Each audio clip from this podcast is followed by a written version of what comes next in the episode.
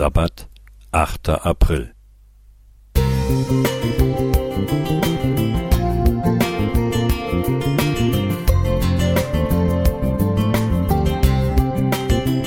Ein kleiner Lichtblick für den Tag.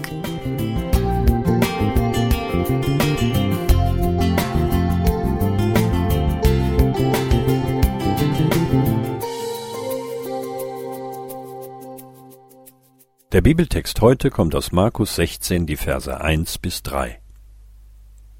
Und als der Sabbat vergangen war, kauften Maria Magdalena und Maria, die Mutter des Jakobus, und Salome wohlriechende Öle, um hinzugehen und ihn zu salben.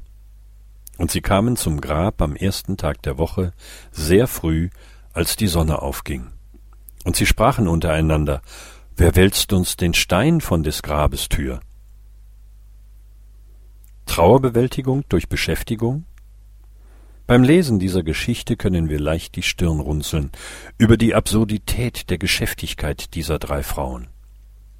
Sie kaufen, vermutlich nicht ganz billige, salben ein und beeilen sich, früh am Morgen zum Grab zu gehen, um den Leichnam noch einzubalsamieren. Am Freitag hatte die Zeit nicht mehr ausgereicht. Während sie unterwegs sind, geht ihnen die Frage durch den Kopf, wie sie überhaupt ins Grab kommen, das mit einem schweren Stein verschlossen ist.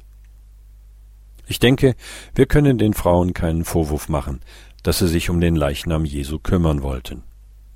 Diesen Dienst an Jesus zu tun, war für sie naheliegend. Außerdem sehe ich mich selbst auch in diesen Frauen. Klar, unsere heutigen Ostertage sehen ganz anders aus.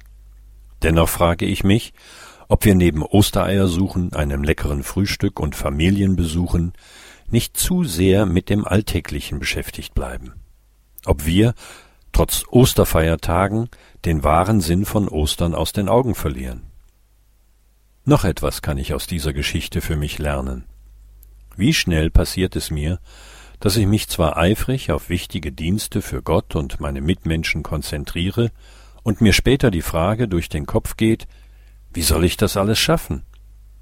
Viel zu spät begreife ich allerdings, manchmal auch gar nicht, wie wenig ich dabei auf Gott ausgerichtet bleibe. Vielleicht sollten wir die Ostergeschichte zum Anlass nehmen, darüber nachzudenken, ob Gott nicht für vieles, mit dem wir beschäftigt sind, bereits eine viel bessere Lösung bereithält. Natürlich geht es nicht darum, die Hände in den Schoß zu legen und einfach weniger für andere zu tun. Dennoch lohnt es, sich Zeit zu nehmen für die Perspektive und das Handeln Gottes. Nachträglich den Leichnam einzubalsamieren, ist für die Frauen eben die zweitbeste Option. Jesus ist von den Toten auferstanden. Das Grab ist leer, für uns gibt es keinen Totendienst mehr zu tun. Was uns bleibt, ist das Verbreiten der guten Nachricht vom auferstandenen Retter Jesus Christus. Alexander K. Thank you.